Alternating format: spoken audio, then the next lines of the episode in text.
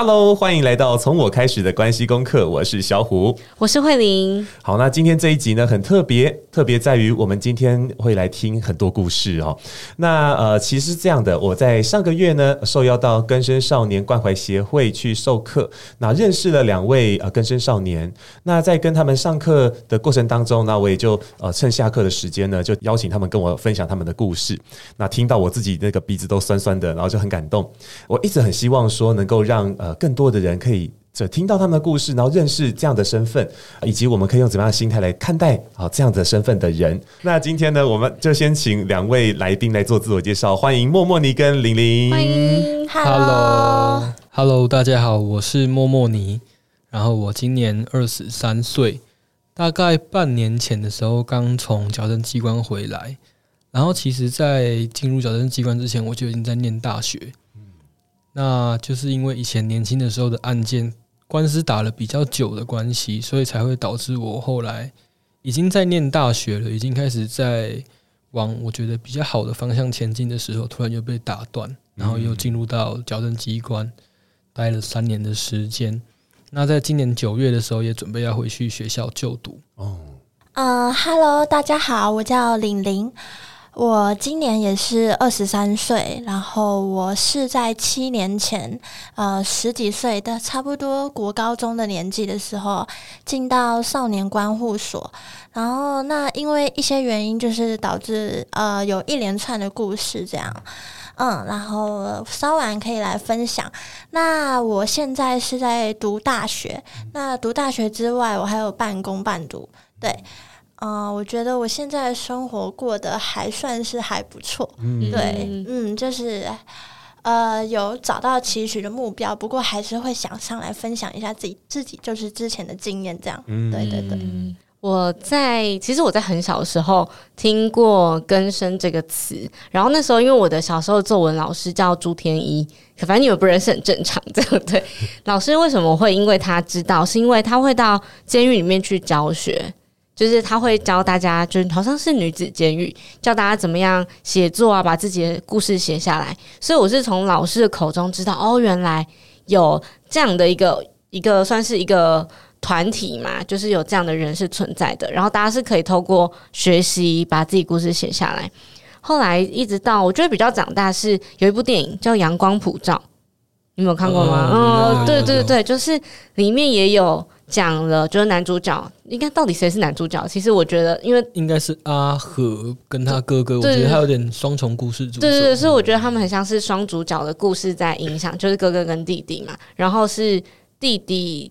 进去监狱嘛，对不对？对，弟弟进去那个少辅院。对对对。然后哥哥好像是一直在重考。对，然后后来就在故事里面有一个不是很好的，就是反正就要结束他的生命嘛。嗯、所以其实是又透过故事跟那个电影，然后就重新认识到在呃更生这段过程里面会遇到的状况跟事情。嗯、那真的到后来就是因为小虎的关系，就是到更生少年协会去授课才会知道。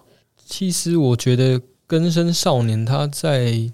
定义上就是有进到矫正机关里面的少年，就是可能在少年时期的时候有接触到司法，然后有被进入收容到矫正机关里面。那重返社会以后，应该就是所谓更生少年的身份。嗯，对。但是我觉得目前协会关注的对象也不单单只是更生少年，嗯，应该是用一个更大的。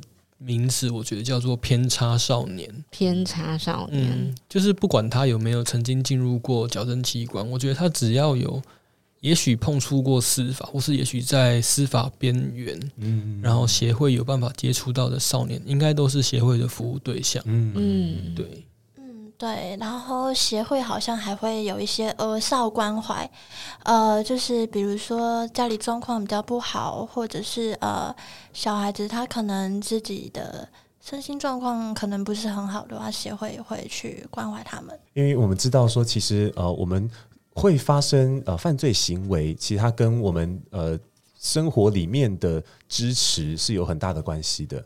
哦，所以我想说，其实也许我们从外部的角度来看，我们看到的是哦，更生少年，但其实协会想要做的是不仅仅只是这件事情啊，可能更多的是能够给给予更多的关怀、更多的照顾。接下来，我想就要来听听两位的故事了。好，我要先请这个李宁跟我们大家分享一下，就是成为更生少年的这个经过。嗯，好，那我就从我呃国中的时候开始讲起。那时候我还是国中生，然后我一开始也还蛮认真在读书的，嗯、就那时候没有想太多。嗯，家境状况我觉得那时候不是很好，但我想说应该是认真读书就可以解决这个困难。就是很多人都会说读书可以脱贫嘛，嗯、对对对。嗯，可是过程他没有这么顺利，就是后来我在学校就是遭到呃同班同学的霸凌，嗯，那那个状况其实还蛮严重的，就是排挤的很严重，嗯，嗯，所以我后来我就变得不太敢去学校，对，呃，课业后来也是终止了，嗯，因为我不敢去嘛，嗯嗯嗯。嗯，所以后来我就变成在家里，然后自己一个人，然后就关在房间里面。呃，我那时候有开始想说要怎么解决这个问题，哦、但是可能以那个时候的心智年龄来说，我没有想到一个比较周到的方式，嗯，然后我就决定说，啊、呃，是不是认识一些看起来比较，呃，比较凶，或者是呃脾气比较不好。或者是人缘比较好的朋友，哦、他们是不是可以保护我？嗯，对，获得保护。对，所以我就在网络上面，我就积极的看可不可以跟他们做朋友，就是比如说像加他们好友什么的。哦、嗯，那个时候是刚开始偏差。嗯，然后后来我跟呃学校隔壁班的同学，就是我们有约好说要一起去面交一个东西。嗯，嗯，因为他在做网拍。嗯，嗯，然后他就约我。我就去了，那他们那边是一个那个生日的场合，嗯，嗯，然后就是有很多人在庆生，然后也是一些青少年，嗯，在场的人我其实都不太认识，因为我只认识我那个同学而已，嗯、对。可是后来去到那边之后，就其实其他人身上是有携带毒品，嗯。嗯嗯，嗯，然后我去了那边之后，很快的警察也就赶到，嗯。嗯，我们就全部人都被抓走，嗯。嗯呃，那个时候的那个少年法好像是说，呃，不管你是不是呃有犯罪的行为，嗯、只要你人在一个犯罪的现场的话，嗯、你就是有犯法治愈嘛。嗯嗯嗯，嗯。然后我就被移送法办。哦、后来也是因为我没有去读书的关系，因为我不敢去学校，嗯、所以法官就把我送到少年观护所去。哦、嗯，它算是一种。可能也算是一种保护处分吧，就是说，嗯，他认为我在外面可能没有办法好好的生活或者是读书，嗯、所以他会选择另外一种方式，看有没有办法矫正我的行为。嗯，对，我就进去少年观护所了。嗯，嗯，然后，嗯，就是差不多待了半年的时间吧。嗯。后来我也没有回到家，就是少管所，他其实只能呃收容少年半年而已，嗯、就是一个案件只能收容半年。嗯、那半年之后，法官可以决定说你是要呃折付回家。就是交给家长管教，还是说送到安置机构？它就是呃，类似一种，就是很像那种呃福利院那样子的地方。那它就是有人会照顾你，然后也让你在里面学习一些生活的呃知识，还有生活自理能力这一些的。对，然后呃，还有另外一个是感化教育，感化教育它就是送到类似有点像少年监狱，但它其实其实算是矫正学校或者是。呃，抚育院这样的地方，嗯、对。后来法官是送我到安置机构去，哦、嗯，然后我就在那边待了几个月吧。嗯、后来就回来，回来之后就开始了我漫长的更生少年的一个呃一条路，然后也算是一个旅程吧。嗯、因为中间其实还蛮多磕磕碰碰的。嗯，一开始带着这个身份回到生活，其实应应该造成不少影响。对，尤其是最一开始，因为在一开始我其实会实话实说，嗯、对，那实话实说它就有一些后果，嗯、对，然后就比如说像是被退学啊，嗯、对，然后不然就是从人家一开始就对你有先入为主的不好的观念，嗯、别人会觉得说，呃，可能今天在这个团体里面发生什么事，那可能就是你做的，你一定有错，嗯、这样子，对对对对对对对对对，哇，没错，哦，所以真的。嗯真的蛮衰的，因为其从你的实际的故事里面，你只是陪面交的，没错、呃。可是，一旦有那个标签之后，嗯、其实很多人不会特别去呃好奇，对不对？然后就说，哎、嗯，到底发生什么事？他们只是看到了那个身份本身，然后就就产生了我刚刚讲先入为主的那种的观念哦、呃，所以就就可能会遭到一些不是特别好的一个待遇。对，那后来呢？那后来呢？呃，后来我就先回到高中去念书嘛，因为那时候时间比较尴尬，嗯、我刚好呃安置结束后回到家的时间，刚、嗯、好是我国中升高中的那一段时间。哦，对，那其实高中已经开学两个月了。嗯，对，呃，我就回去我原本报名的高职学校就读，因为我也没有就是考到会考这样子。嗯，对，所以我只能读高职。那高职的教官就问我说：“为什么我消失这么久没有来学校？”嗯，我就实话实说啊，然后后来就是每天都被带去教官室，然后就先被骂一顿，之后他们在盯着我，就是他会拿那个毒品试纸给我，然后就是逼着我验尿。嗯，对对对。然后他可能就是为了要预防我可能会呃装马桶水去去去用那个试。纸，所以他还要把那个马桶水都先染完色之后，还要。对，他会站在门外，然后看我有没有冲水的声音，嗯嗯、然后如果没有的话，我拿出来的试纸，他会看上面有没有颜色什么的，然后才会就是看那个结果。天啊、对，嗯，然后可能后面就是压力太大吧，嗯、就是我也觉得就是怎么会这样，然后我就哭了。嗯、那哭了之后，他们也就是骂我说：“呃，谁叫你被关顾？你就是不值得信任这样子。嗯”嗯嗯，后来没有过多久就被找一个借口，就是被退学了。嗯，对。嗯，然后，啊、但我那时候还是不死心。嗯，嗯，我后来我过一年，就是隔年的九月，嗯、我又再回去同一间高职，我想说 试试看什么，再试一次。对，我又再去试一次，然后换一个科系读。嗯嗯，呃，我记得我那时候读的是设计。嗯，嗯，然后后来呃。还是一样被找另外的借口又被退学，那他就是说，呃，可能我有精神病啊什么，但其实不是啊，是因为他一直逼我，然后我就被他逼哭了，然后他就说我情绪失控什么的，对，嗯，后来就还是被退学这样。天哪，这这这好可怕的偏见哦！对啊，一个一个偏见，然后导致后面更多有的没有的，就是。明明就是你们给他压力，害他哭。对，然后我刚刚其实我想问一个问题，就是从玲玲的故事里面，我们有听到很多不同的呃，比如说矫正机关啊，然后嗯，安置安置机关嘛，什么福利院等等。其实我有点好奇他们的差别是什么，可以问这个吗？嗯，可以啊。少年观护所，我觉得它会比较像成人的。看守所那样子，看守所对，就就呃，它只是一个可以中途的地方，它算是你案件刚开始的时候在等审判，或者是呃，可能就是关的刑期没有那么长的时候去待的一个地方。那少管所它其实基本上就就是半年，那看守所好像可以待到，我不知道，不要看我，我不就是大概。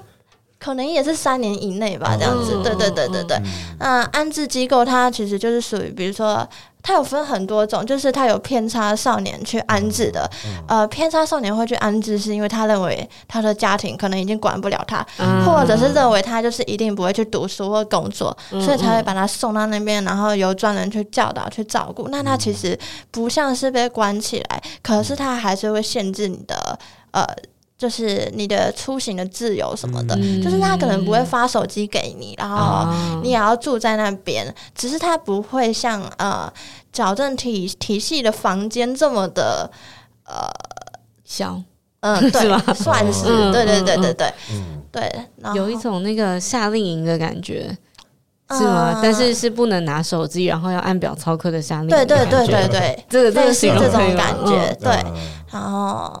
呃，感化院的话，它就是刑期比较长，嗯，对，它是刑期比较长。比如说你在少年观护所，那法院判决下来说，呃，你可能就是还要再多关一些时日，可能一个几年这样子，那他就会送到感化院。感化院最长差不多可以关三年，嗯，嗯，对。哦，原来是这样。谢谢。对，我是有点好奇，对，所以我就想。问这个问题，嗯，哎，那回到李玲的故事，所以你被同一个学校，对，同一个教官吗？呃，这可以问吗？不是，我们学校教官其实还蛮多个，差不多那个时候好像有十几位哦。对，现在好像学校已经没有教官哦。对啊，因为其实过蛮久的。嗯嗯，你那个年代有啦，我那年代有啊。对啊，你有对。然后教官都特别凶那种的，所以我好像好像能够懂那个那个感觉。对，好，那所以你看被被同一个呃同同一所学校退学两次，那后来你怎么完成学业？后来我就觉得就很难过啊，我也就是有一点放弃人生的那种感觉。我就想说，是不是这个标签被贴上去之后，我也很难对。嗯，然后我又想说，那我现在再回去读书，因为其实。我知道，就是高职他们都会互相去问上一间学校说，哦、这个人怎么样，说这个人怎么样被退学的原因。哦、所以其实我不是很想再面对一样的事情，嗯、所以我就封闭自己两年。那两年的时间，我其实、嗯、呃还是会跟一些朋友有联络。嗯、当然不是当初就是呃面交，然后害害我去出事的朋友，嗯、但是可能就是少年观护所里面，就是跟我一样，就是被贴上标签的一些少年。嗯、对，就是我们就会互相取暖。然后就是互相出去玩这样子，嗯，嗯，然后那时候生活就还蛮浑浑噩噩的，然后可能也是也是日夜颠倒这样，嗯，嗯，然后就过了两年，然后两年后我妈就问我说要不要再回去读书，嗯。嗯，然后我那时候我就想一下，我觉得哎，好像其实也过了两年了，那也不确定说是不是下一间学校还会跟之前一样，那我为什么不试试看？嗯，嗯，我就找一间离家里比较近的学校，我就去，嗯。嗯、呃，后来是运气蛮好的，那间学校的呃，不管是教官还是老师还是主任，大家都对我很好。嗯、呃，虽然我没有去提我之前的事，但我也不知道他们到底知不知道，因为我知道他们其实还是会打电话去问。对对，嗯。不过他们就是蛮有爱心啊，然后也都接纳我这样，然后我就觉得过得很开心。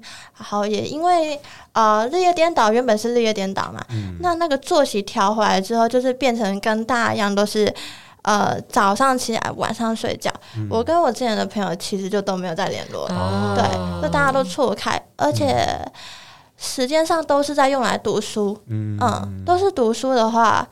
我其实也没有时间做其他的事情，嗯嗯嗯，所以就顺利的就这样子结束高中的学业。哦，嗯，哇，是终终于那个找回了青春该有的模样。对，呃，找回那个学生时代。我觉得在李宁故事里面，因为其实我们在要见面之前，然后有请协会的伙伴，就是邀请两位写呃自己的故事嘛，就是我们可以看看聊什么内容。然后我我要先说一件事情，是我打开两位的文字的档案的时候，我是 我是泛着眼泪，其实我有哭啊，我是哭着看完你们的故事，嗯、就是我有一点呃，包含我现在讲为什么我今天一直说开场给小虎，就是因为我怕我一开始就非常的激动，所以我要先讲对。然后因为其实我的很多的，因为我在乡下长大的小朋友，然后很多隔代教养的家庭啊什么的，我很多的朋友其实跟你们一样。然后也我不知道他们后来怎么样了，但是有很多的原因是因为他可能不是原本就想要成为这样的人，但很多时候是我不得已，然后我在当时的呃智慧，我也不知道可以用什么样的方式去拯救自己。或者是处理问题，嗯、那我选择的方式就是好，那我去找像你一样找很厉害的朋友来保护我，嗯、或者是待会默默你也会讲自己的故事，你们都有一些选择，所以让自己变成这样。对，但好像也是因为后面更多的不同的选择，所以让你现在坐在这里跟我们分享这些故事。对、嗯，其实我想问的是，那两位怎么样？这题没有在访纲，我先讲。但我真的是 刚刚听完之后想问，呃，两位是怎么样接触到呃关怀协会的？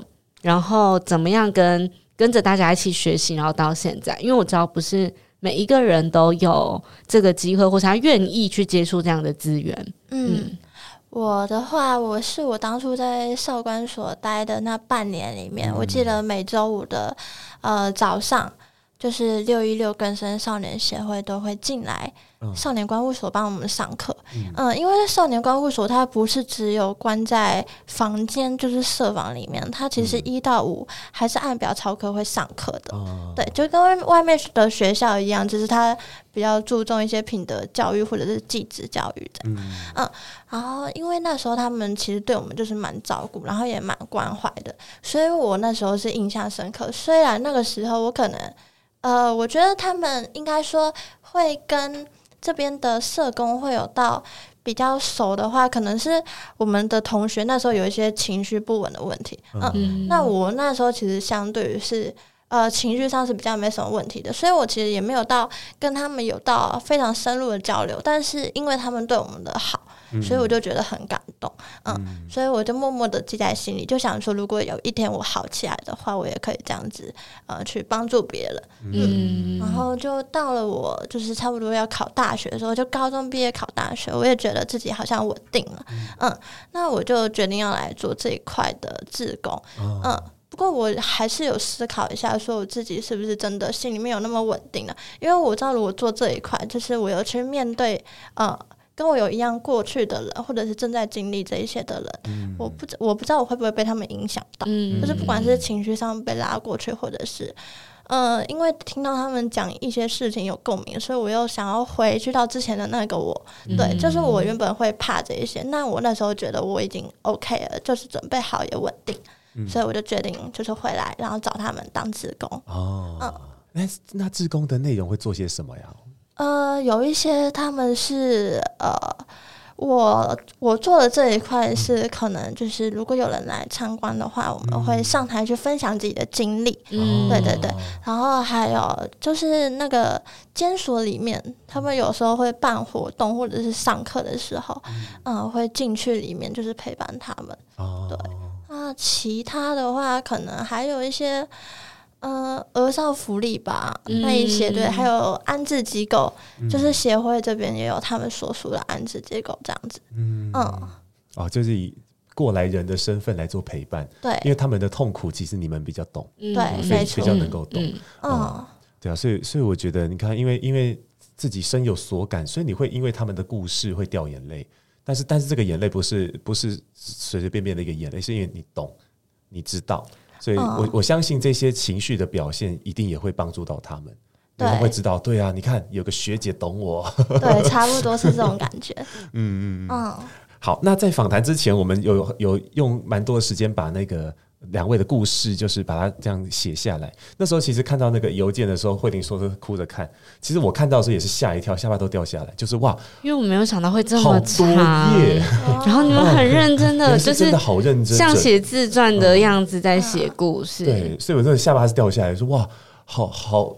好认真，那所以在看的时候，其实也是虽然已经有听你们在在那个那天上课的现场有跟我分享过，可是又看到更多细节，看到更多不一样的一个出发点哦，所以那个时候其实看着看着，我我是那种泪腺很干的人啊，所以说真的就虽然没有到有流眼泪，可是呢，基本上我的鼻子都塞住了，就是已经在一个这样的状态里面。好，所以所以我想这就就再访问两位一下，就是说，诶，对你们来说，把这个故事这样子。完完整整的写下来，对你们来说有没有什么样的新发现，或者是有什么样的感受？嗯、呃，我的话其实写的时候是觉得还蛮感慨的，这样子，嗯，嗯，因为就是觉得这样子一路走来，好像是真的还蛮不容易，嗯，那我也很感谢自己说，终于就是有一个转换的余地，这样子、嗯、可以走到今天，就是可以顺顺利利的跟过去做一个告别，嗯，对，就是我其实写完还是觉得有有点感动说，说、嗯、哦。哦，我竟然还是可以有今天这样子。嗯、对，其实我自己在写我的故事的时候，因为我觉得我自己已经写过很多次了，嗯，可能不一定是用文字的形式，可能就是跟身边的人在聊天的时候，在大学或是在里面的时候，跟身边的人分享。其实我是爬梳过很多次我自己的故事，然后有一些细节其实是慢慢一点一滴发现的。像那时候我在里面写到我自己在小学的经历哦。其实那一段是我在嗯最后一趟在那个矫正学校里面跟一个老师聊天的时候，他跟我提起，我才发现哦，原来我受到我小学的经历影响那么深，嗯，是他提出来我才发现，所以那个是我后来才又加进我的故事里面的一个段落。那我想就请默默你跟我们一起分享一下你的故事好了，因为刚才你说到了从小学的时候的那些呃经历哦，对你来说影响很大，我们可以从这边开始吗？可以，可以，可以。嗯。就是其实我自己的本身家境不是很富裕的那一种，我们家也是小康家庭，但是在小学的时候，我跟我姐姐都被送去读那个私立小学，嗯，然后有一些老师可能会觉得我们就是那是贵族学校，对，我那时候在矫正学校里面的时候，就是有一个老师跟我谈到说，诶，你小学是读贵族学校诶，然后我们才开始去爬书这一段故事，嗯。他就说，但是他他他就说他看我的。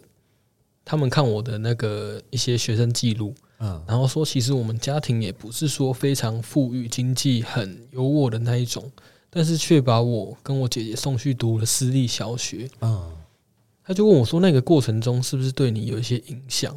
因为在那个环境里面，跟同学之间的差异跟比较是很明显的。哦，我才突然想起来说，哎，对，其实，在小学的时候，有一些无形中的发现是，可能我跟同学之间，我们使用的物品不一样。哦。他们可能带来的手机就是那种那个时候比较高级，就是滑盖，嗯，很像他，对对对。但那时候我可能我还没有手机，嗯，或是大家会有穿球鞋啊，比较厉害的球鞋，嗯，然后会带来学校可能同乐会玩的游戏啊，一些掌上游戏机什么的，但我都没有啊。然后有时候可能寒暑假，我们就会彼此去互相的同学家玩嘛，嗯，那我就会发现说，哇，有的同学他们家是有两个房子诶。就是可能今天心情好，在这一间，明天再去另外一间玩这样。哦、对，就是他拿到自己的房间里还有那种投影机啊，有爵士鼓啊，有自己的游戏间什么。我也很想要。对，我觉得就是在那个无形中，其实小孩子是很会比较的。对，然后就会好像觉得自己都比不上身边的人，嗯，然后默默的就有一种自卑，觉得好像跟身边的人很不一样，自己是比不上他们的。嗯，但是有时候可能跟他们聊天，我就会假装自己也知道，可能他们有玩什么游戏，嗯、但是其实我没有玩，我都会干不懂装懂。嗯、我能懂，我我能懂那种感觉，试着去融入他们，但是其实心里面就是很自卑的。嗯，对。可是那时候可能好在是我的成绩还不错，就是虽然我不太爱念书，但是都能考到班上的中上啊，蛮蛮前段的，所以。也许在成绩上可以稍微弥补一下我的那一股自卑，嗯，对。然后后来到了国中，国中我跟我姐姐就回到我们学区的公立国中去读，啊，就可能家里也没办法再负担私立学校，嗯，对。但是那个时候其实我们私立小学大部分的同学都是继续升上去私立国中读，嗯。然后我也有跟家人说，其实我也想要继续升上去，就是可以跟原本的同学一起继续念下去，我觉得也蛮好的啊。嗯，对，但是就是没办法继续支持，所以还是去到公立学校。然后那个时候我就觉得，哇，又跟身边的人格格不入了。就是在六年的私立学校，然后你突然转换到了一个公立的环境。就是身边大部分人都是从公立小学升上来的，他们可能本来就彼此有认识，然后是有共通的话题，然后可能对附近也比较熟悉，但是变成我是来自一个跟他们完全不一样的地方啊。对，我记得我们那一届，我们那间私立国小有去念我们那间国中的，好像就三个而已，然后都拆在各自不同的班级，所以我就觉得哇，怎么我又来到了一个很。很融入不了的地方，好像跟身边的人都都有点相处不来。嗯，对。然后就是我会很想要表现，因为可能心底的那一股自卑感，所以我会想要去让自己表现的优越一点。嗯，但是好像又做不到，因为国中开始那个课业跟小学其实落差会越来越大。嗯，然后我其实本来就没有很爱念书，我只是可能条件比较好一点。但是后来课业慢慢变重之后，发现我自己也跟不上，就变成我在课业上得不到我要的成就感，然后跟身边的人相处又觉得我好像也没有特别出众，唯一的浮木没了。对，然后那股自卑又还是在，但我就想要跟身边的人不一样。啊，所以我就有点跟玲玲类似一样，就是我开始去试着去认识身边的周遭一些比较偏差的少年。啊。就是在学校里面看起来那种坏坏的啊，嗯，对，就想说跟他们认识之后，应该在学校看起来会比较厉害一点，有一个酷，走路都有风这样，然后大家都是这样走路，就是手打开的。其实其实我也有过这段哦，好不好？对，对，就大概是这样，然后开始去认识一些学校里面的学长，嗯，然后后来慢慢就认识到校校外的人士啊，一些社会人士，然后慢慢自己的生活就变得。很不一样，嗯，就开始走上偏差这一条路，哦，对，然后我大概在我记得是国二，国二那一年开始，我就开始进出少年法庭了，哦，就是我在未成年阶段总共有七条案件，哇，嗯，对对对，然后就是一路从国中到高中这样，啊，陆陆续续犯了几条案件，可是我觉得自己还蛮幸运，那时候会觉得幸运啊，现在觉得是侥幸，嗯，怎么说？怎么说？就是。我一直到第第七条案件的时候，我才被收容进去少年观护所。等于说我前面犯的六条案件都是没有被收容，都是被判保护管束。嗯嗯嗯，对，保护管束有点类似成人的缓刑，嗯，就是不用被关，但是你要定期每个月去报到，嗯，去去法院找关护人。嗯，对，然后我前面的六条案件，应该要说五条，前面的五条案件都是被判保护管束。然后一直到我第六条案件犯案的时候，那时候我高一，然后犯案后也是没有被收容，因为我高中其实后来还算蛮稳定的，就是我都有正常去学校上课，然后成绩也还不错。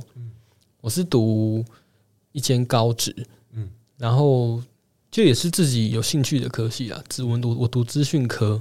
然后我从小就喜欢玩电脑嘛，所以还蛮擅长的。然后去念了之后，其实也蛮擅长，不用太特太认真念书，因为我们也不是太好的学校，对，但就是能够考得还不错，所以后来就初学习也算蛮正常，然后成绩也算还蛮稳定。所以那时候高一犯案之后，法官也没有把我收容，他可能看我的表现还算稳定，所以就让我一边念书，然后一边就是开庭调查这样，然后一直到我这是第六条案件，一直到我十六岁那时候，高二的时候，第七条案件，嗯，对，就是这第六跟第七条案件其实相差不到一年哦。然后第六条案件还在调查审理中，我就又犯了第七条案件哦。对，那那时候就是事件也比较严重，所以我犯案后马上就去自首，然后隔天被移送之后，就直接被收容了。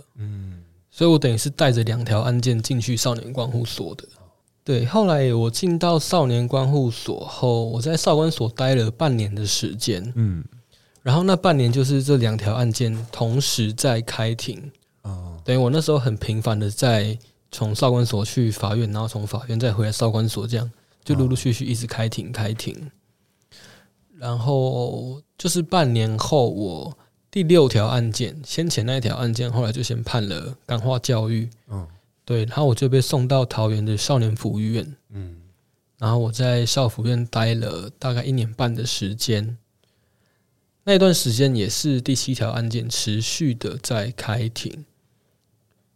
然后那个时候遇到了一个很大的转折点，是在我大概在少少年福利院待了一年左右的时间，那时候开始跟。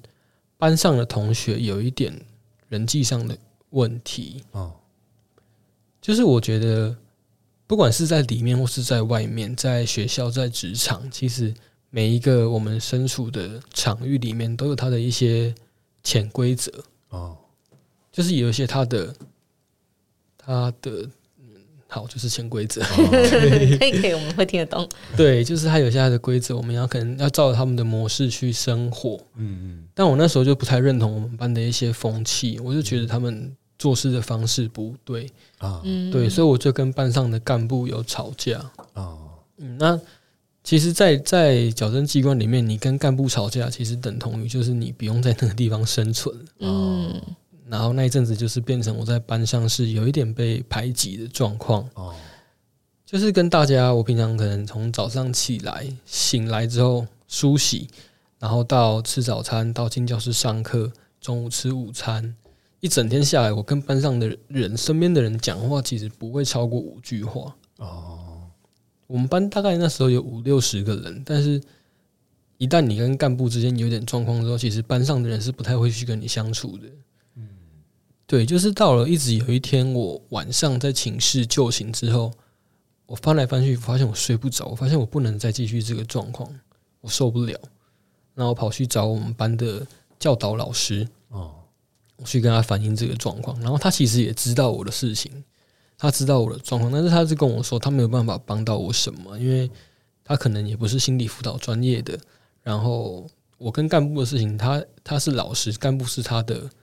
他的人，他也不可能为了我，然后去骂他的干部。他说有有一些状况，我可能要自己去处理。他说，但是比较好的是，再过几个月，我们福院有辅导老师要进来。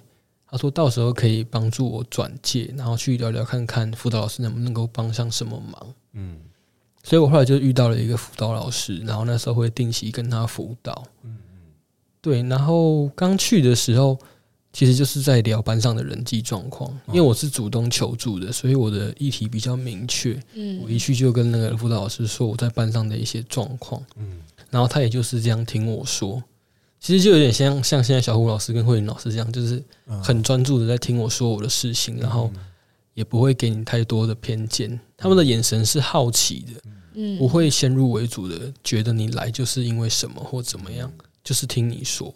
然后那个时候我就觉得哇，好安心哦，在那个空间里面就只有我跟他，然后我可以自由自在的说我想说的事情，然后也不会受到批判，嗯，也不会被认为我是怎么样的。他就只是专注的听着我说，就是在那几次的辅导过程，我其实已经忘了到底跟他谈了什么，可是我一直记得是那个感受是，我是被接纳的，嗯，然后是被看见、被听见的，嗯，我觉得也许就是在那个过程，自己有被疗愈，然后心境改变了之后，跟周遭环境的相处方式也改变了，嗯，后来慢慢的我就发现，我跟班上的状况也比较好了，哦，嗯，哎，这真是一个很大的转折，哎。因为在这个转折前面，如果要要给默默你的那个故事里面有一个这种共同的点或者注解的话，那个那个那个词我脑袋冒出来叫寂寞感，寂寞的感觉，寂寞的。寂寞。对啊，你看从在小学的时候，哎，因为大家家境不同，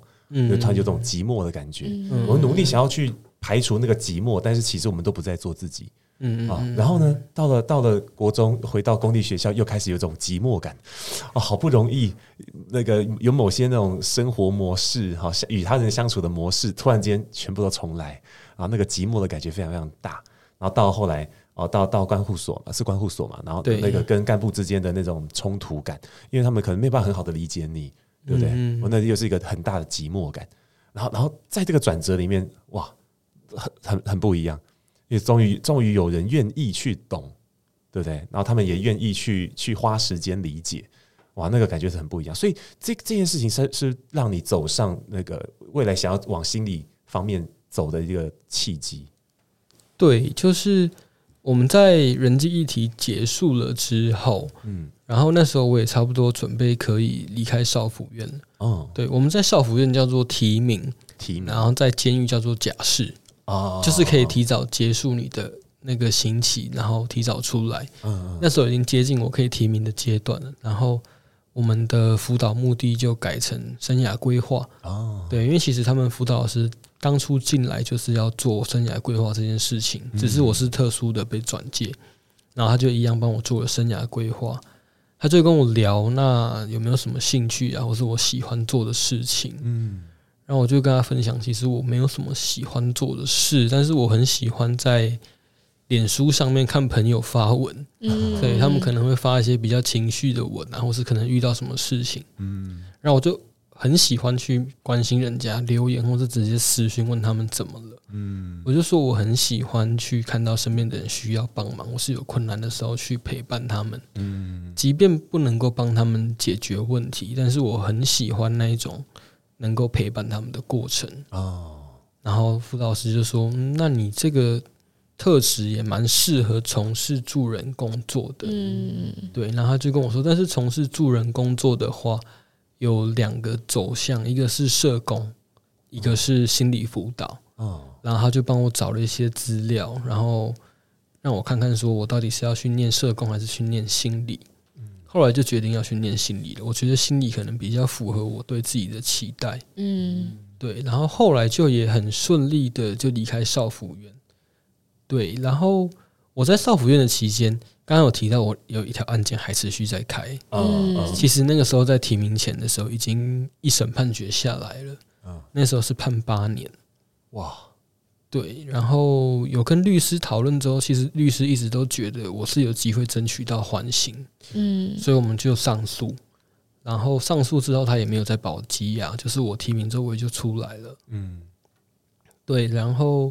少府院有一个好的地方是少府院里面有学籍可以衔接啊，所以我是在高中进去的，但是没有因为我进去就中断了学籍啊，所以我出来的时候那时候是高三下学期。啊，刚好考大学，嗯，我就去衔接学籍之后把最后一个学期念完，然后就这一段时间就也有去补习班，然后去图书馆，我那时候还有找一个我国中的学妹，她后来高中考上北一女，哇，对，我就想说可以找她帮忙，恶补一下，对 对对，就请她帮忙，说我想要考大学，然后教一下我要怎么准备这样，然后后来就也蛮顺利的考上一间私立大学的心理系，嗯，然后就去念，我记得是我大一的时候，那时候大概期中考左右的时间，嗯。二审判决又下来了，嗯，对，然后二审是有比一审少了一点，改成六年。啊，然后一样也是跟律师有讨论过，他就是一直告诉我，他觉得是有机会争取缓刑，嗯，他觉得我是有那个机会，然后加上我现在又考上大学了，嗯，可以试试看，然后上诉的时候也可以顺便再拖一些时间，让我继续去念书，嗯，所以我们就又再上了三审，然后一直到我大二。也是差不多期中考，我记得我还要考完期中考。嗯，对，考完期中考的时候，大概期中考前就收到判决书，三审被驳回。嗯，对，然后驳回的话，就是要维持二审的原判去执行。六年的，对，六年。然后我记得我还是有把期中考考完。嗯，然后考完之后，我记得在十二月的时候，十二月初就去执行。嗯，所以我大概在大二上还没有读完，我就休学。嗯。然后就进去执行，嗯，然后我进去了三年的时间，啊，嗯，然后在半年前，去年的年底回来，啊，然后在今年九月就准备要再回去读大二，嗯，大概是这样。哦，听完默默你的故事，我有一个感觉是，呃，因为刚好在呃文字里面，也就写给我们的文字里面，默默你有讲到，在我们之前有一集 podcast 访那个佩珍。他就来分享书嘛，嗯、然后你你是把上下都听完对不对？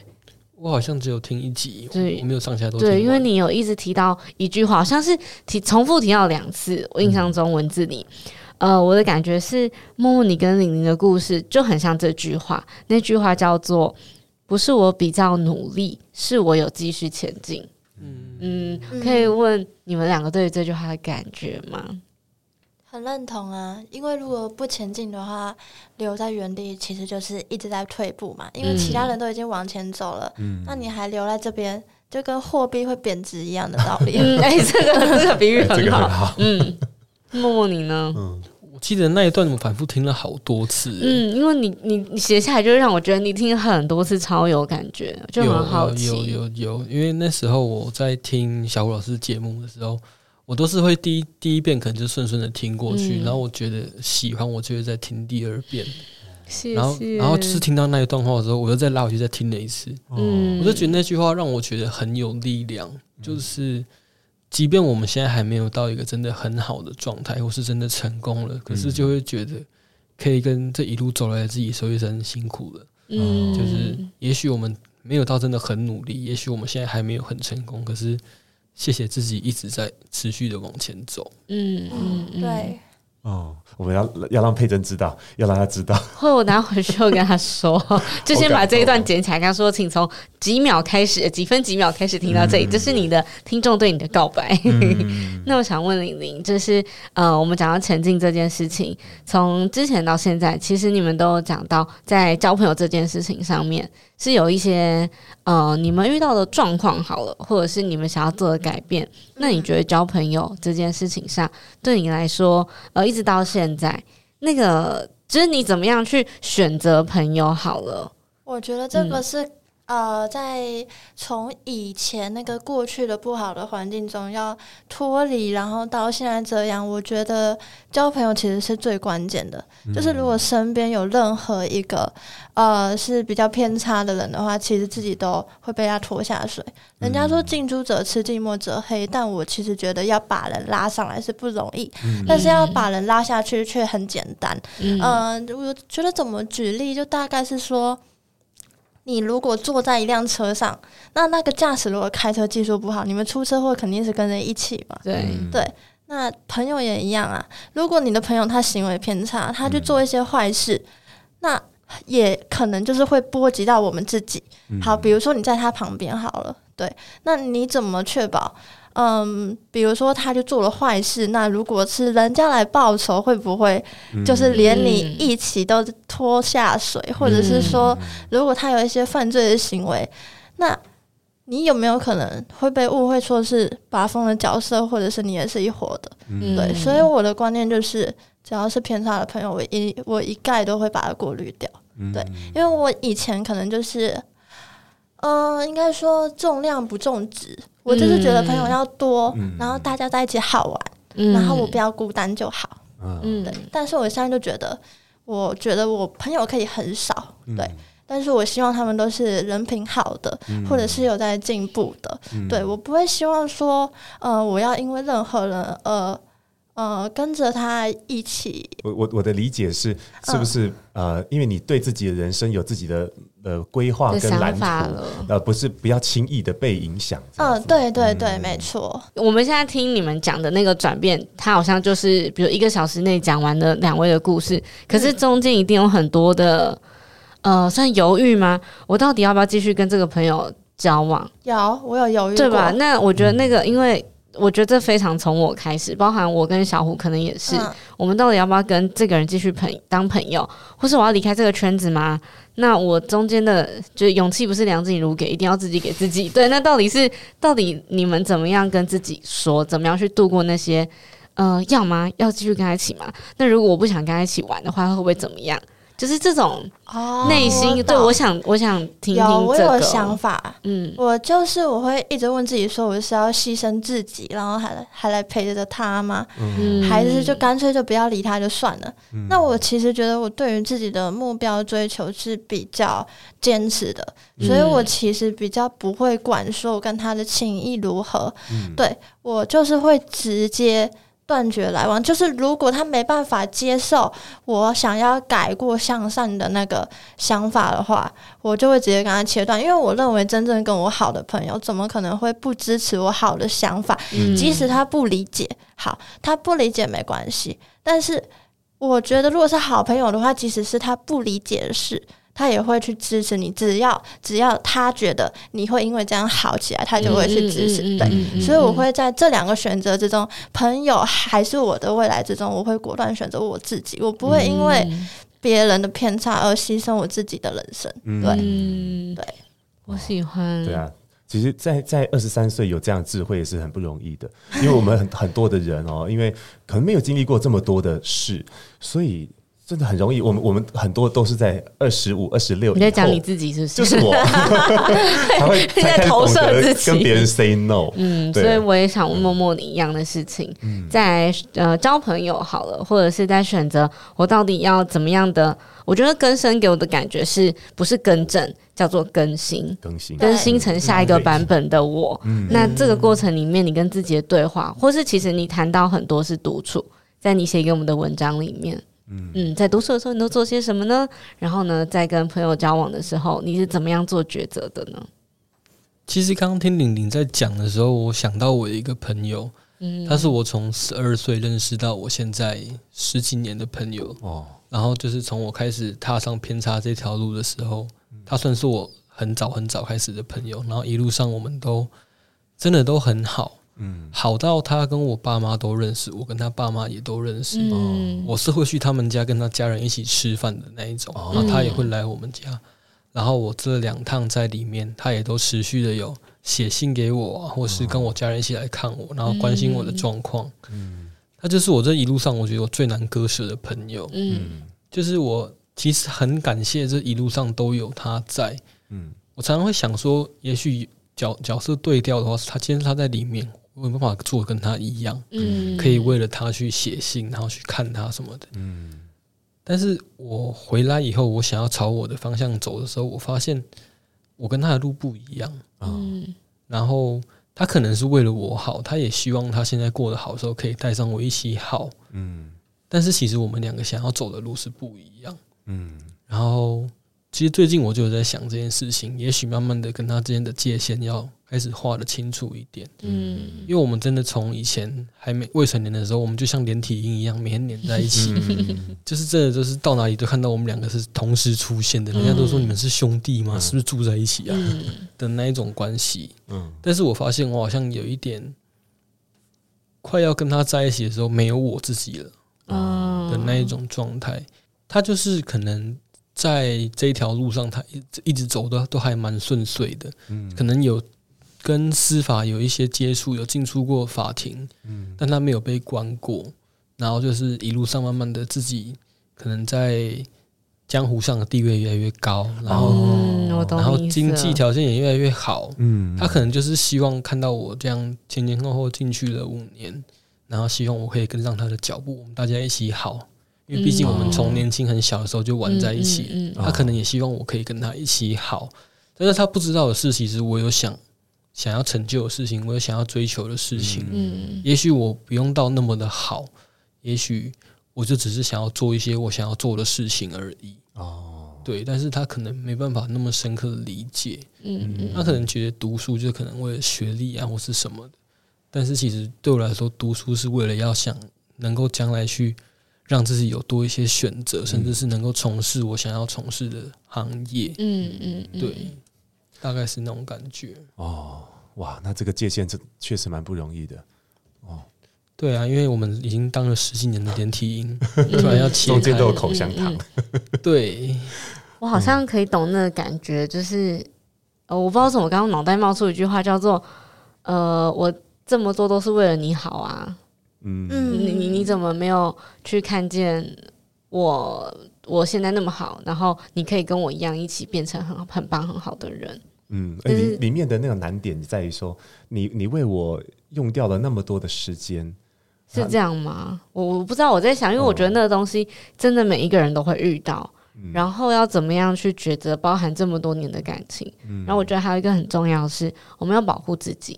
嗯，就是那个保护不是身体界限的保护，而是心里面的那种，呃，我跟这个人不继续有。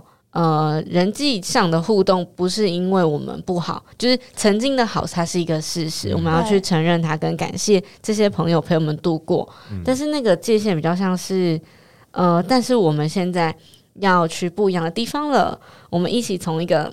大树上长出来，然后我们是不同的树枝，要长往不同的地方，但我们的根是一样的，都是透过那个有钱的养分，让我们可以长大，然后去到想去的地方。对。我我觉得那个感觉很像是这个，嗯，嗯，我我好，我最后最后最后真的最后，因为我知道，呃，木木你有写到在文字里写到，你现在用书写陪伴自己，然后包含想要回去读书了嘛，读心理，嗯、然后玲玲是要读中文。对不对？我也是在读了。我也是哦，我也是，我是学姐哦。硬要自己讲，不是好，不是重点，不是重点，重点是就很好奇。那接下来你们两个对于生活的期待会是什么？然后或者是呃，关于在，因为你们的就是读这个科系是有一个自己的向往嘛，对不对？我知道是这样。那你们对于接下来，玲玲是因为考不上心理社工哦，真的假的？我误会，就是不要这样啦。要看一下理科的成绩，但我其实从小到大最喜欢的应该是国文，就是呃，你如果要拿那五个科来分的话，我会是选国文的。只是后来因为嗯接触到更生少年协会之后，我觉得好像不止当志工，去当心理相关或者社工相关的来帮助别人也不错。对，只是可惜，就是他的分数我可能不太行。我们可以 双主修嘛？我们已经在读了，我们可以下学期申请一下双主修。哦，好，所以回来问问看，两位对于接下来生活的期待呢？嗯嗯，那我们默默你先可以吗？我先吗？嗯，再来要回去复学，但是其实我在之前就读的时候，我那时候是系上系学会的成员，我参加系学会，嗯，然后要先感谢我们系主任，因为。系主任是系学会的社团指导老师，嗯，所以我也是因为系学会的关系才认识我们系主任。然后我进去了三年的时间，其实上大学休学最多休学是两年，超过两年的话学籍就不保留。哦，对，但是因为他的关系，他在我进去前让我先写了一份学生报告书送到学校，然后在我休学的这几年，前两年是照规定申请休学。后面两年是他帮我用专案申请，让我延长年限，所以我一共休学了四年。然后现在回去学校，就他现在还是我们的系主任。嗯，然后我自己本身读心理系，然后我对偏差少年这一块也是很有热忱，因为刚刚前面有提到，我觉得自己的每一段生命的经历，嗯。到了你后期的时候，你会去发现它的一些意义。嗯嗯，我就觉得，也许在我过去这一段年轻的岁月，不管是以前在国高中偏差，或是进到少府院矫正机关，我在里面待了五年的时间。那也许这一段过程，我在想会不会就是我的天命？嗯，对，就是注定要去经历它，然后让它成为我的养分，嗯，让我之后能够带着这股力量去从事助人的工作，嗯。所以我就在想，也许回到学校之后，可以开始在系上去推偏差少年这一块。既然我是读心理辅导的，那可以去让还在念书的学生知道，其实心理辅导不是只有。进到一般学校里面当辅导老师啊，或是去社区，或是去医院，其实还有偏差少年这个领域可以去关注。嗯，我们可以进到矫正学校，我们可以进去少年观护所，我们可以去少年法庭。嗯，对，我想要去推这一块，因为我们每一年都会系上有专题讲座，那我之后会想要跟我们系主任讨论说，是不是可以邀请一些我在里面遇到的老师，嗯，或是我在法庭的观护人。让他们来学校开讲座，嗯，对，然后我们也有一些服务学习的，是系上毕业门槛，那当中就有一个东西叫润辅计划，嗯，我就在想是不是可以去到我当初待过的那个少年福利院，嗯，它其实离我们学校很近，啊，对，就在附近而已，也许可以去那边办润辅计划看看，嗯，对，试着去推动这一块，那。我自己是觉得大学毕业对我来说，如果是心理系的话，选择会有点少，所以没有意外的话，希望大学毕业后可以顺利考上研究所，嗯嗯，然后就是考上心理师，嗯，对，那之后就是在助人工作这个领域里面从事工作。因为听完默默你讲这些，其实回到了那天我跟你听到你的故事的时候的那个感动，因为你确实走过了那些低潮。自己亲亲身经历过那个最低的那个谷底，知道那个痛苦，知道那里面的那个我刚讲的寂寞吧，我自己的注解了。哦，所以，所以我我认为，因为你有走过这一切，所以你可以更好的帮助人，而且更棒的一点是，因为你为了要能够帮助人，你要让自己变得更好。我我就我就听到这些我都很感动。嗯，就是淋过雨的人才知道怎么样帮别人撑伞。哎呦喂啊！这是哎、欸，好、喔、中文系玲玲是不是？我本想跟你握手，到现在有点手汗。好，那我一样问题要回来问玲玲喽。你对未来的期待？嗯，我未来还是希望可以继续在更生少年协会当志工。嗯，因为我觉得这件事对我来说是还蛮有意义的。呃，其实以前对我来说，曾经被关过，那个算是一个。呃，伤痛吧，就是觉得说，当初会觉得说，为什么是我？嗯、那为什么我待这么久？那怎么好像别人做错的事比我还大？嗯、对，那。